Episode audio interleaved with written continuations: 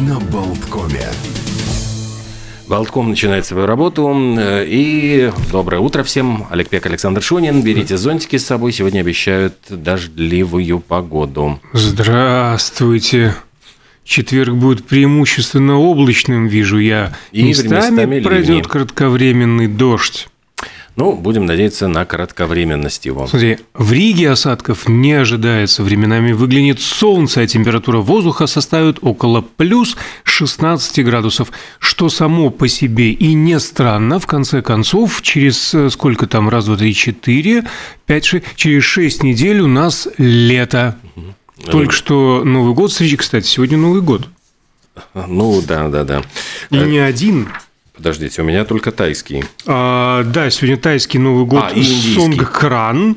А, древний праздник, символизирующий смену года, начало сезона дождей у них там в Таиланде. С санскрита название переводится как «переход». И традиция общая для всех провинций Таиланда – поливать друг Вот. друга водой. Как раз у меня знакомый там жил, и он говорит, что в этот день он старался не выходить на улицу, потому что ну, бегают действительно с водяными пистолетами, там эти мальчишки, там, ну, все друг друга поливают водой. То есть, если не хочешь быть облитым, то лучше... э, Ну, прости господи, не генерал Карбышев, Ну, извините, да, на морозе. Приятно по жаре, когда тебе ну, Ну, как весело приятно, же. когда в хорошем костюме идешь, а тебя там это вот поливают. Еще непонятно, какой водой, из какой лужи набранной. Ну, живешь в таком мире, полезай Знаешь, в у меня, кузов, у меня этот, у меня этот стоп-кран был, этот, или как его там, сон-кран, когда меня облил или не, машина проезжающая, так это шх, и тебя вот это вот лу- лужица просто. Вот такое Так вот это было в. Риге и месяц назад. Да. Ну, есть Но разница. до сих пор, знаешь, вот э, обида до сих пор осталась, вот если бы, честно. Ладно, переезжаем в Индию. В Индии праздник урожая Нового года Вайсахи или Байсахи. Вот разные есть трактовки. Тоже проводится Омовение. в омовение. Нужно, но тут ганг, тут со священной нужно. Тоже не всё самая чистая вода, прям скажем. Они же в этот ганг все, и пепел, и, и мусор. И, Ай, простите, там чего только нет. да. Хорошо у нас. Давайте общаться с духом безмятежности лучше. Давайте. Это как Ом. раз день общения с духом безмятежности, о важности заботы о себе и необходимости спокойствия для восстановления сил и здоровья. Спокойствие, только спокойствие, говорил один из персонажей мультфильмов. А, И летал он а, по воздуху, перемещался, потому что у него был пропеллер, а были бы у него рога, назвали бы его троллейбус. Сегодня день рождения троллейбуса. Первый появился в этот день, в 1882 году, благодаря стараниям братьев а, Сименс. Сименс. Вернер фон Сименс и Вильям фон Сименс, почему-то фоном его не называли, жили в Англии, но сделали это все в Германии. Электро- Безре- Безрельсовый трамвай, который они называли сами электромото, сокращенно от электрического мотора, и тогда это была обычная телега, куда помещались 4-5 человек без водителя. Я видел эти фотографии в интернете. Действительно странные. Вот Я думаю, телега. сейчас прозвучит «катался я в той телеге». Катался, конечно, да. Там, Иконку помню, Но там вчера. просто, знаешь, иконка нужна, иконка, потому что эти провода, собственно говоря, оголенные, там пр- прямо вот между этих пассажиров протягивались, как-то это все выглядело не очень, ну не то чтобы гигиенично, а безопасно. А скорость он развивал, этот троллейбус, 12 километров в час, а еще на тележку с другой стороны пассажиров ставили противовес, чтобы не кувыркался и не переворачивался. Троллей – это означает, значит, трамвайный вагон, бас, соответственно, автобус, и вот троллей-бас, вот и, собственно говоря, таким образом возникло слово.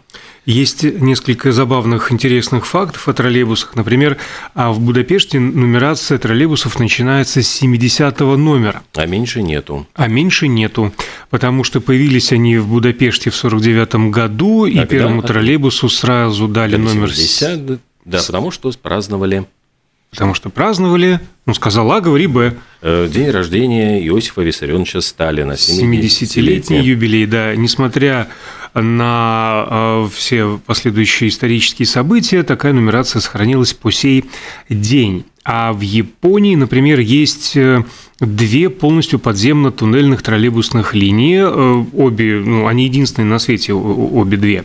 Для обслуживания горного туристического маршрута между городами Татаяма и Омати. И, кстати, обычных надземных троллейбусов в Японии как раз-таки и нет. Ну, а... подожди, в Бостоне там есть э, система подземного скоростного тоже троллейбуса. Ее называют «серебряная линия», для того, чтобы без пробочек могла она доставить кого надо, куда надо. А самый длинный троллейбусный маршрут в мире соединяет Симферополь, Алушту и Ялту. Общая длина пути 96 километров.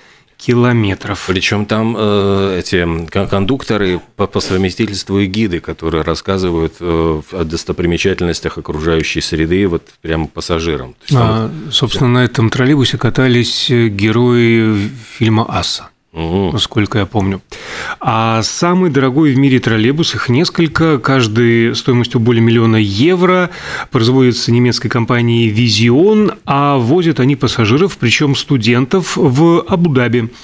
А студенты, потому что курсируют между университетом и студгородком, там есть э, Wi-Fi, двойные тонированные стекла, мощные кондиционеры и воздушные завесы у двери, чтобы защищать от жары. А и еще... зайцев. Да, пустынных, конечно же.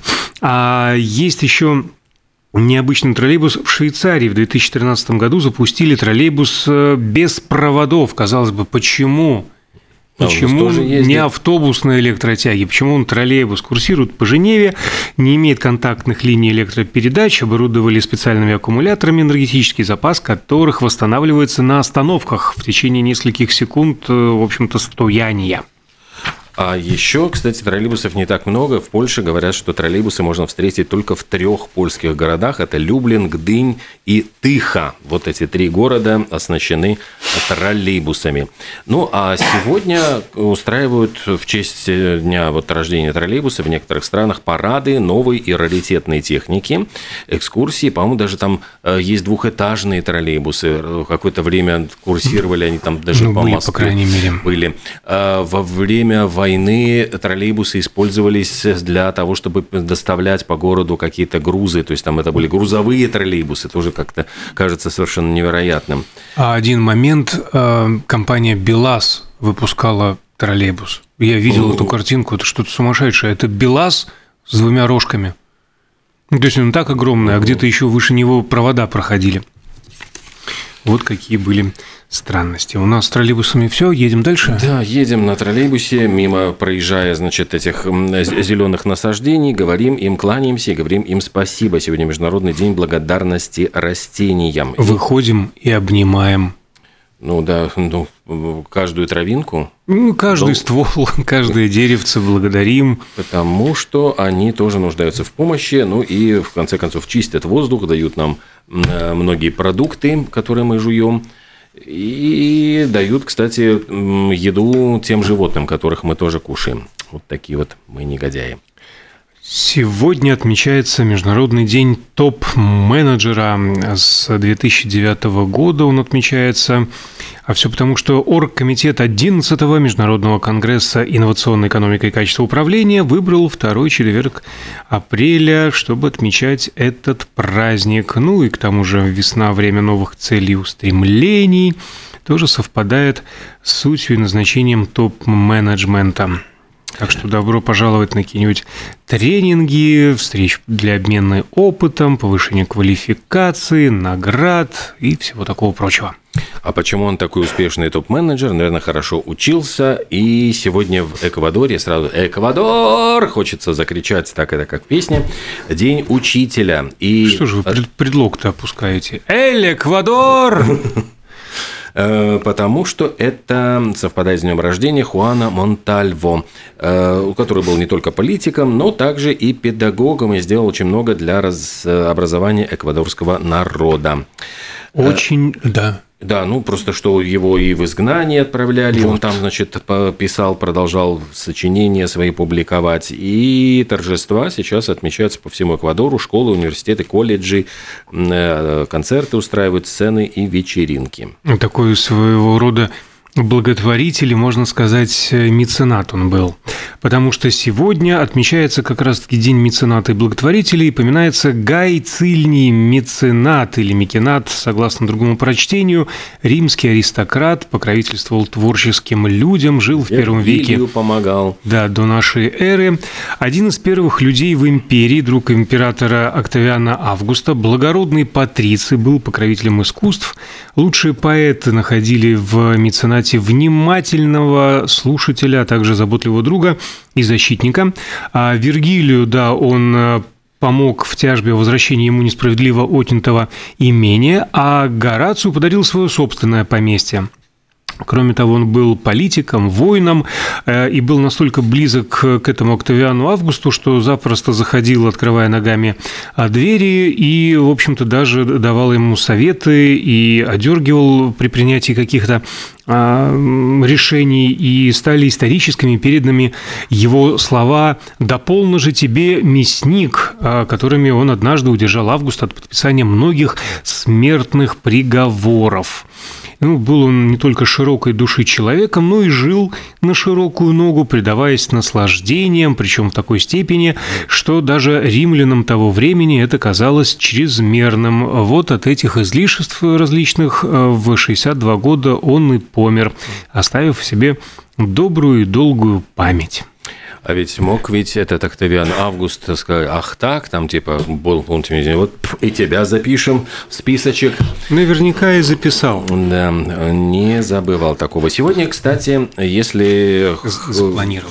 Э, национальный день персикового коблера. Я не знаю, почему это кстати. Э, ну, кстати, к тому, что хочется кушать. С утра всегда хочется кушать, а тут я себе представил этот персиковый коблер, и прям слюнки потекли. Фруктовый пирог, пирог. с толстой корочкой. Да, потому что его начинали готовить поселенцы, первые поселенцы в Америке, и готовили, разогревали его в таких походных голландских печушках, э, собирали фрукты, какую-то фруктовую начинку готовили, сверху выкладывали бисквитное тесто, и все это засовывали в печку. Собственно, сейчас огромное количество разновидностей такого рода коблеров, рассыпчатые, брауни, э, тарты, крошки там и так далее. Но э, сегодня отмечается вот именно персиковый. Почему? Потому что совет по персикам Джорджии, есть, оказывается, в Джорджии совет по персикам. При том, что сейчас не сезон сбора персиков. И это специально как раз-таки э, все не, не, это же неспроста, потому что они пытались стимулировать продажи консервированных персиков. Как раз-таки эти персики еще сами дозреют, а вот консервированные продать надо. Угу. И э, усилия купились, окупились и, и накупились эти консервированные персики, потому что все бросились готовить этот во время национального праздника с персиками коблеры. И изготовили в 2007 году на фестивале самый большой персиковый коблер в мире. Там что-то, длина его 11 футов. Я пытаюсь это представить, не могу, честно говоря, футы перевести э, в метры так. Ну, пускай ну, будет 9 метров, ну, 10, пускай, жалко что ли, 10 метров. 10 метров в поперечнике. А почему коблер вообще? А, с английского переводится это слово как сапожник и восходит к середине 19 века, но происхождение не ясно. По одной из версий десерт так назвали, потому что его неровная корочка напоминала булыжную мостовую, Булыжник, мостовая, сапожник, пирог. Какая связь, не ясна. Другая версия утверждает, что название связано со словом «кобелер» XIV века. Ах ты, кобелер-то, все, все, все, съел. Деревянное блюдо или миска – при этом первое печатное упоминание о коблере как о фруктовом пироге с толстой, похожей на лепешку корочкой, датируется 1859 годом. А коли вам хочется есть, уважаемый коллега, так это вы потому, что не умеете планировать mm-hmm. приемы пищи. А в Соединенных Штатах Я сегодня умею. как раз-таки день планирования обеда, чтобы не пропускать обед из-за занятости или, или по другим причинам и не наносить вреда непоправимого желудку. А вот пообедали, можно, значит, спокойненько усесться где-нибудь в кресле качалки и поиграть в настольную игру Scrabble. Ну, то эрудит, словодел, там много разных вариантов перевода, и нужно составлять слова на доске, разбитые на квадраты. Очень любят американцы эту игру. А, да, помнится, в Советском Союзе э, была игра эрудит, но особо популярной почему-то не стала. А есть новозеландец Найджел Ричардс, э, Начиная с 2007 года он выиграл несколько мировых чемпионатов по Scrabble, и в 2015 он первенствовал и на чемпионате мира по Scrabble на французском языке. Но что примечательно, он не владеет этим языком. Просто Найджел Ричардс тупо выучил наизусть французский словарь. Вот так вот. А мы прервемся на непродолжительную рекламную паузу.